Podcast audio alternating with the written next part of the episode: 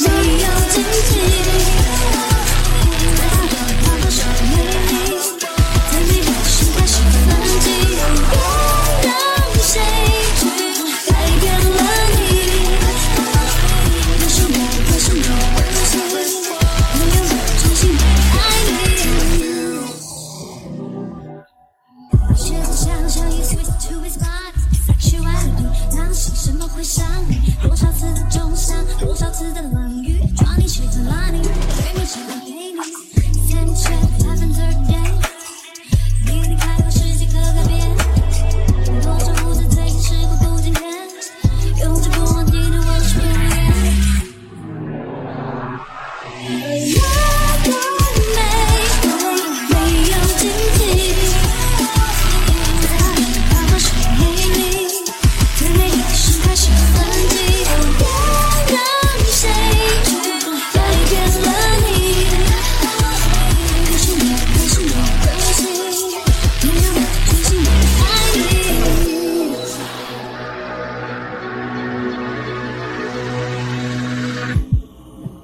十九年四月二十号，在屏东发生了一件国中生校园死亡案件。一位国中生利用下课前五分钟去上厕所，他独自穿过走廊，经过领道，却再也没有回到教室。当他被发现的时候，已经口鼻流血，倒在一片血泊之中。这位国中生的名字叫叶永志。叶永志事件推动了性别平等教育法中保学生的条文，也给所有人以上最沉重的一课，用尊重、同理、公平、公正的态度来对待像叶永志这种特殊的人群，不要再让这些弱势的女士在黑暗中哭泣。